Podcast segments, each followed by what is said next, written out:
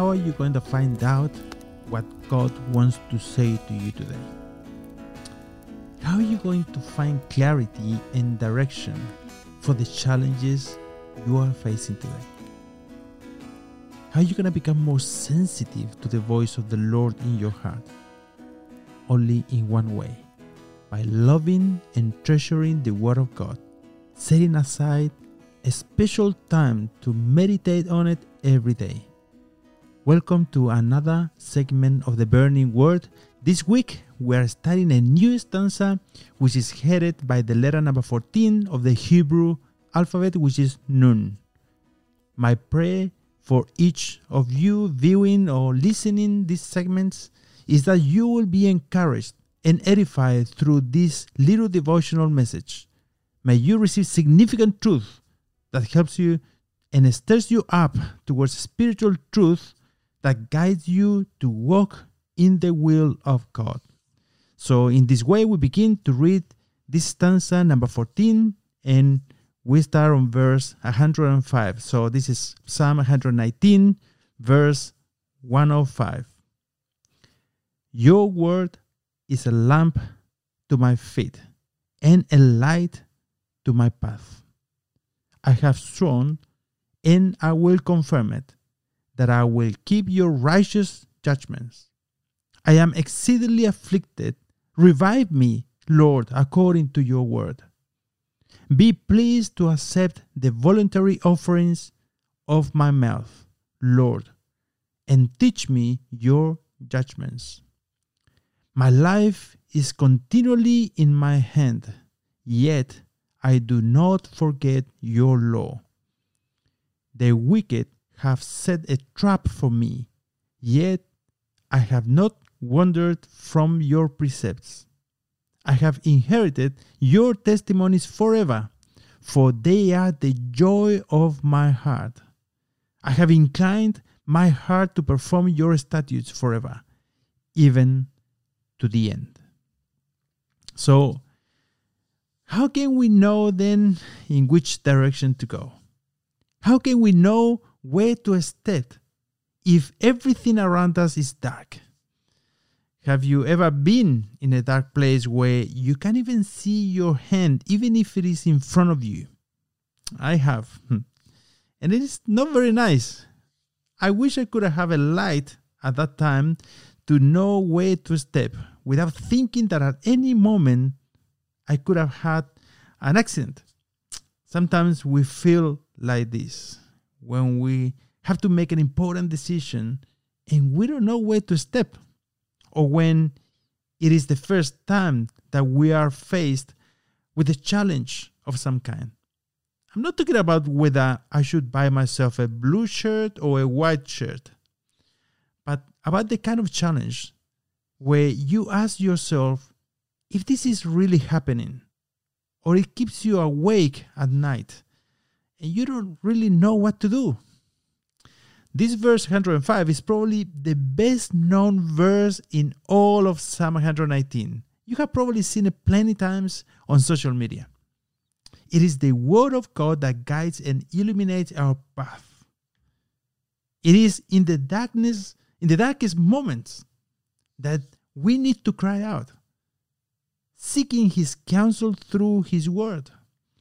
It is the Lord who sends His light and His truth, allowing us to tread safely. And although it is dark around us, in this world full of spiritual darkness, and although there are many dangers, many traps, and temptations, the Lord is with us, and His Spirit tells our hearts, This is the way, walk on it. So, the Word of God is so much more than just showing us where we are treading spiritually. It is also uh, also show us the way. It is a light to our path. Proverbs 6:23 tells us, for the commandment is a lamp and the teaching is light. Interesting. In few words, the more you grow in your understanding of God's word, the more abundant the light will be that shines your way. It should not surprise us that if we make a list of activities that the apostles engaged in during their ministries, teaching was at the fore. Teaching is mentioned more than any other activity, and we see it over and over again, specifically in the book of Acts. Sadly, in the darkness of today, we find that many ministries, many ministers and pastors have abandoned this priority and principle established in the Bible, in the Old and New Testament. They only settle for entertaining spiritual children who sadly live malnourished, fed with motivational speeches intended to numb the needs of their listeners, or even worse, give them just enough to momentarily ease their consciences, never teaching them fundamental uh, doctrines like those of repentance, justification or the new birth. Unfortunately, the current situation in is that many churches are starving and they don't even know it. Light is not only important in the natural world, but it is also important to the believer. Understanding comes from the light of the Word of God shining in our lives. Psalms um, 119, verse 130 says, The unfolding of your words gives light, it gives understanding to the simple. So many people travel through life in complete darkness darkness of confusion, bad habits, bad relationships, persistent sins, and attitudes. And you know what? Nothing can defeat and make darkness retreat except for light. You cannot chase darkness away. You cannot reason with it you cannot curse it. There is only one element that can overcome darkness, and that is light. And the truth is that each one of us, no matter where we are in our journey through this life, needs that light. We need that spiritual guidance. There is no one who can advance in life without the lamp of the Word of God bringing light and understanding to our path. Without God's word, we're just blindly feeling around in the dark. The Bible illuminates us, uh, illuminate our paths with the purest light that can be, and reveals the darkness, the dangers before before us, which causes us to stumble or stray from our path. And He does it so we know the path we should take in our Christian lives. We need this lamp every day in our lives. It makes no logical sense that we stop needing it. Psalm uh, chapter 19, verse 8 shows us a very beautiful image of this lamp. The command of the Lord is pure, enlightening the eyes.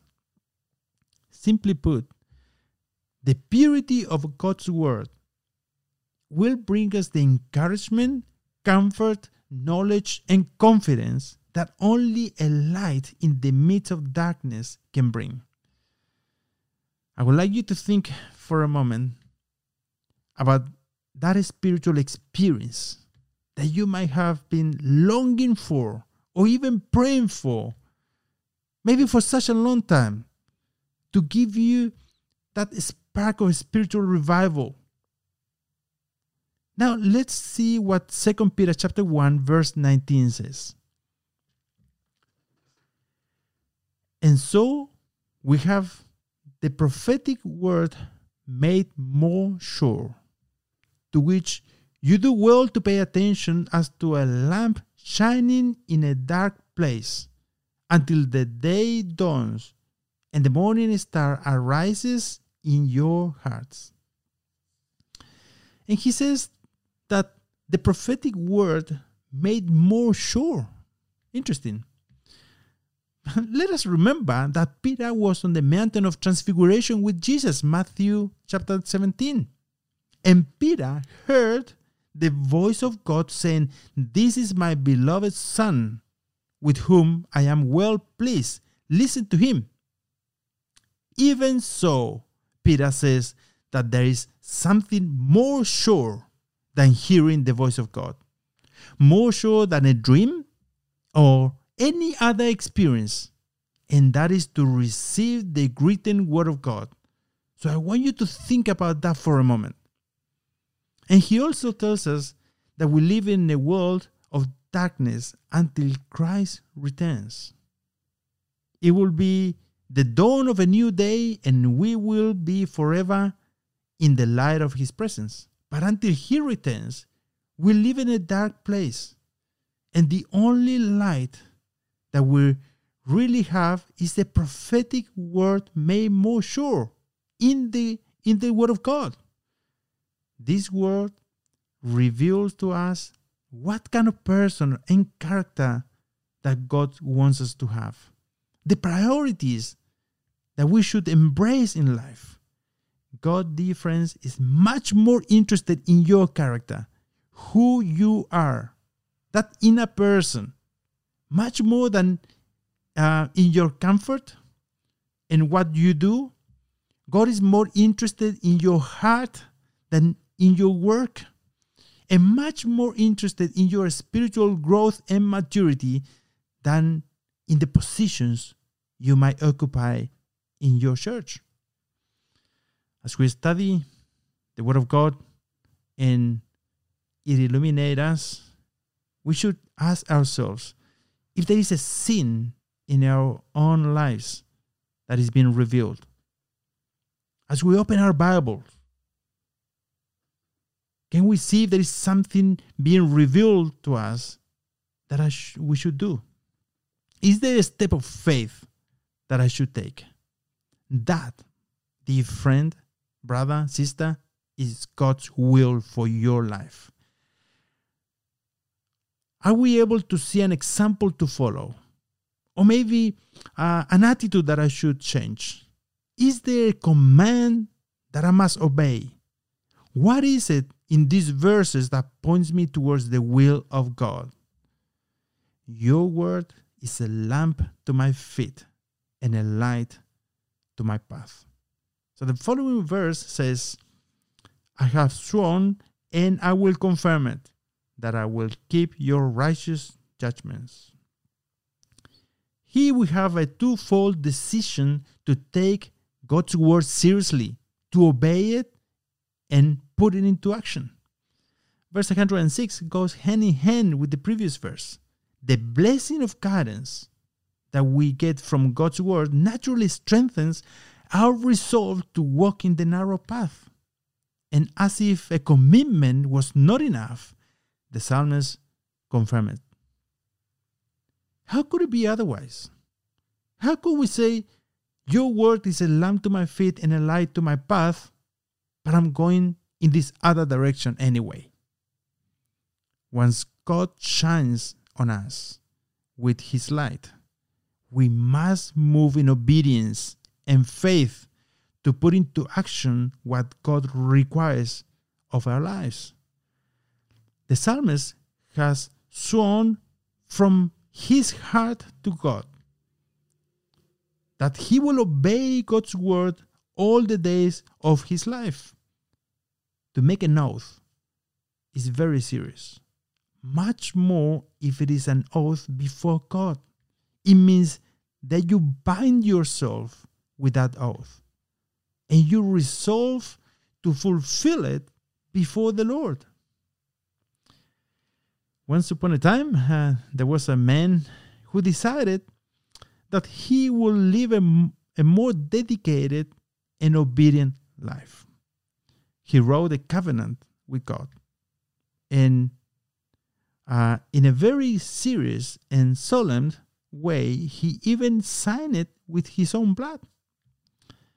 It wasn't long before he began to f- fail in his commitment. First, in small ways, and then in a more serious. This plunged him into a deep anguish, almost utter despair. Then he considered um, that the arrangement he had made with God was actually legalistic and religious, especially in the way that he relied on the power of his own pledges and resolutions. So he took the covenant and climbed to the highest place in his house, tore it into pieces, and threw it into the wind. However, he did not feel free from the promises he had made. Only now he was willing to not depend on himself or his own commitments, but on the grace and power of the Holy Spirit. This had much better results and brought him close to the source of comfort and restoration when he failed.